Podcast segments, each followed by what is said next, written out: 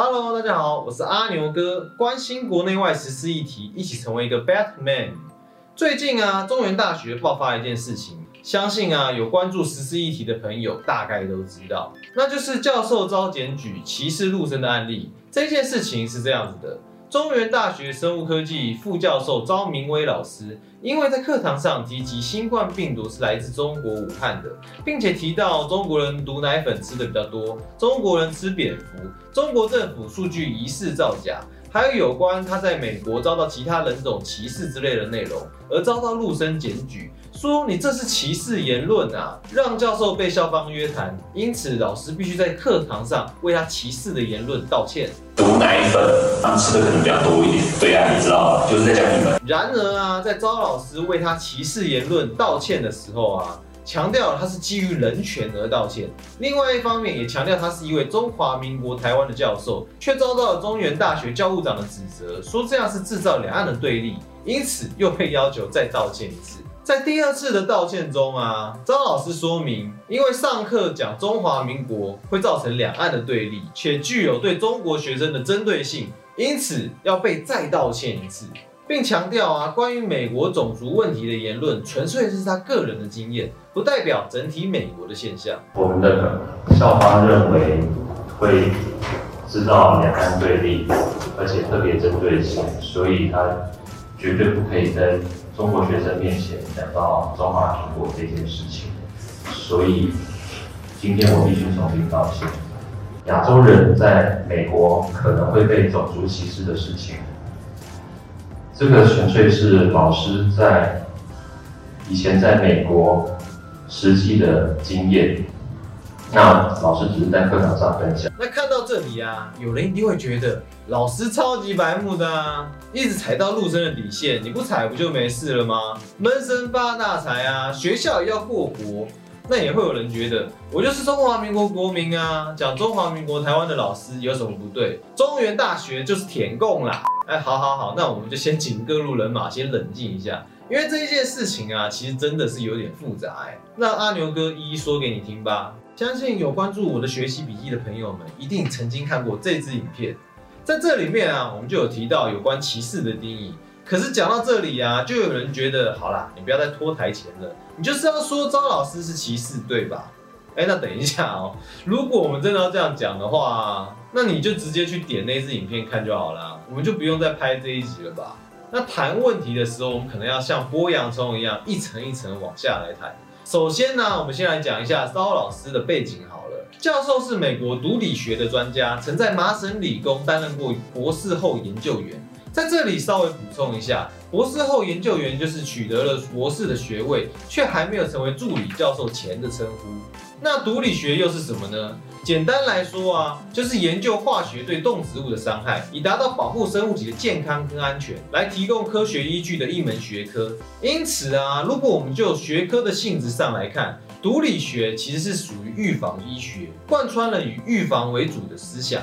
因此啊，当这位专家依照他的学术经验以及既有对于新冠病毒的研究，提出新冠肺炎起于看这个观点，其实跟目前的研究并没有太大的差距哦。这应该是属于言论自由的范畴，校方以此要求招老师道歉，其实并不合理。另外一方面啊，毒奶粉确实是指二零零八年中国三鹿集团生产的奶粉。被发现含有化学原料三聚氰胺及三聚氰酸，导致婴儿被发现患有肾结石，造成了至少几万名的新生儿受害的事件。而蝙蝠在目前的研究成果当中啊，被认为是新冠病毒的最终宿主。毕竟蝙蝠这种生物真的是极为特殊啊。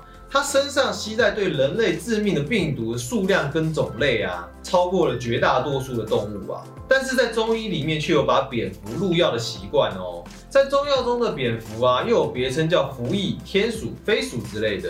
这个啊，稍微出了一点点差错的话，那后果其实就显而易见。但以一名生物科技系的研究员来说啊，他秉持学术的专业去讲述这些知识，并质疑中国政府在上述的施政上的过失还有问题。其实这应该是要被学术自由所保障的。然而啊，这也并不代表招老师一点都没有问题哦。因为他言论会有影射上课的陆生，就是吃毒奶粉跟蝙蝠长大的人啊。其中吃蝙蝠的这个举动，已经成为外国对华人的负面刻板印象。所以我们认为啊，招老师在这个部分还是有歧视陆生的疑虑存在的。校方针对招老师啊有疑似歧视的疑虑，要求他对陆生道歉。如果是基于前面的理由啊，可以说是合理的处理方式。但从招老师的转述当中啊，学生觉得歧视的理由啊，其实并不是这个样子。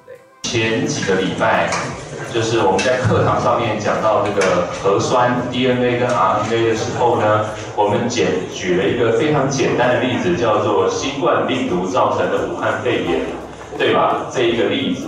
那这个例子呢，我们的大陆同学呢，就是在摄影机前面那位同学呢，听了他觉得我歧视他，所以他写了一封信给校长。如果真的是像招老师所说的啊，道歉的原因是因为陆生抗议新冠病毒起源于武汉是歧视，而不是像我们上一段最后讲述的其他原因。只就申诉案件的本身，某种程度上而言呢，是一种政治凌驾专业的行为。招老师强调啊，身为中华民国台湾的教授，我们不会歧视任何一个人。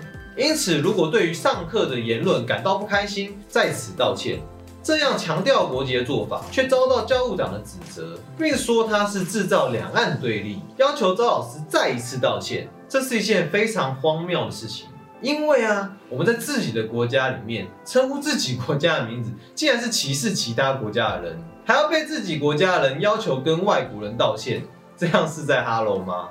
有的时候啊，想一想也很有趣。中华人民共和国每到了国际场合的时候，就不准中华民国举自己的国旗，用自己的国名，可能是他们真的很害怕中华民国这四个字吧。国际人权宪章体系之一的公民权利跟政治权利的国际公约，有明确的提到，应当保障所有人的言论自由，不应该受到政治歧视。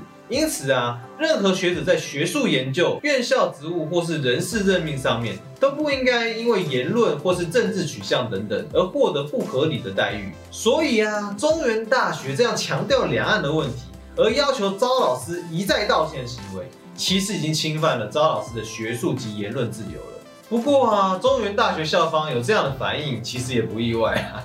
怎么说呢？中原大学现任教务长夏成华博士，致力推动于两岸的华文教育，也是华侨史研究的专家。他曾经批评一零八课纲的内容，指出啊，历史课纲的部分是民进党将党纲纳入课纲。夏成华博士指出啊，民进党创党以来坚持爱乡土的本土主张。若乡土岛屿直接跨到东亚社会，团结意识与民族意识恐怕不够，就容易出现四分五裂的危险。不如好好利用巨人中国大陆的肩膀，才能走得更远。毕竟台湾跟中国大陆啊同文同种，又有血缘关系，人不亲土亲。民进党若要推动党纲啊，文化教育方面建议要重新考量。由此可知啊，夏成华教务长是一个重视两岸和平发展的学者。也是他重要的学术活动领域。如果因此导致中国巨人不开心了，相信对他的学术生涯以及学校的声望，可能都会造成影响。也许也是在这样的背景下，校方才有这么这样激烈的反应。毕竟啊，怎么可以得罪中国这个巨人呢？好啦，那扯远了。简单来说啊，针对张老师称呼自己国家而被道歉的这件事情啊，中原大学校方其实就做了相当不好的错误示范。虽然能够理解各大学在少子化的冲击下，必须考量两岸的交流以及陆生来台的等等现实问题，与中华人民共和国政府做出一些妥协，但这并不代表啊，在自己国家内还要向其他国家低头。为此啊，教育部长潘文忠就在教育部脸书贴出了一则公开信。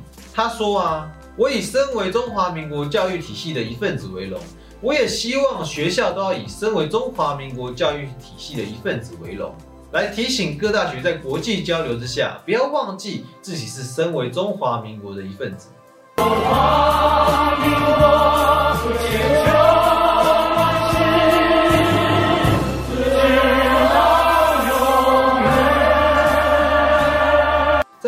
件中啊，不可否认是周老师可能有一些争议性的言论是需要被检讨的。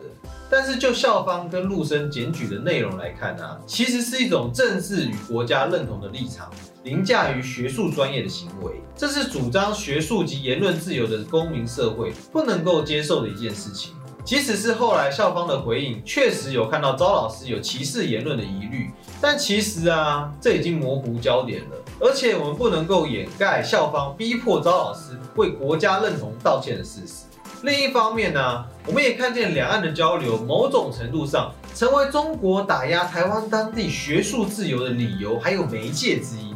但问题来了，就算成为了中国代理人，或是新共学者帮助中国进行统战与渗透的桥梁，那如果我们限缩他们的资格，是否也会侵害了这些人学术自由的疑虑呢？这是值得思考的问题。因此啊，确保我国学术自由能够受到言论自由的保障，不让政治立场凌驾于专业，这是相当重要的课题。但在自由以外啊。又能保障我国的学术不被中国的力量渗透把持，也是相当需要注意的部分。这中间的平衡呢，其实需要各个研究学者，甚至是每个公民互相关怀跟监督才能做到的。这并不是一件容易的事情啊！希望未来不管是中华民国、中华人民共和国，还是台湾国，在这一座岛屿上啊，我们不需要为自己的身份及认同而道歉啊！好像一不小心就烧死了。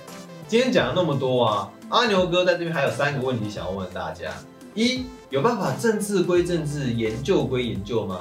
二，两岸交流对台湾的发展的利弊又是什么呢？三，什么是真正的言论自由呢？欢迎大家在底下留言回复，跟我们分享你的看法。如果我们有什么不足的部分，也欢迎在底下补充说明。让我们一起打造一个更好的公民社会。我是阿牛哥，让我们一起关心更多的国内外时事议题。一起成为一个 better man 吧。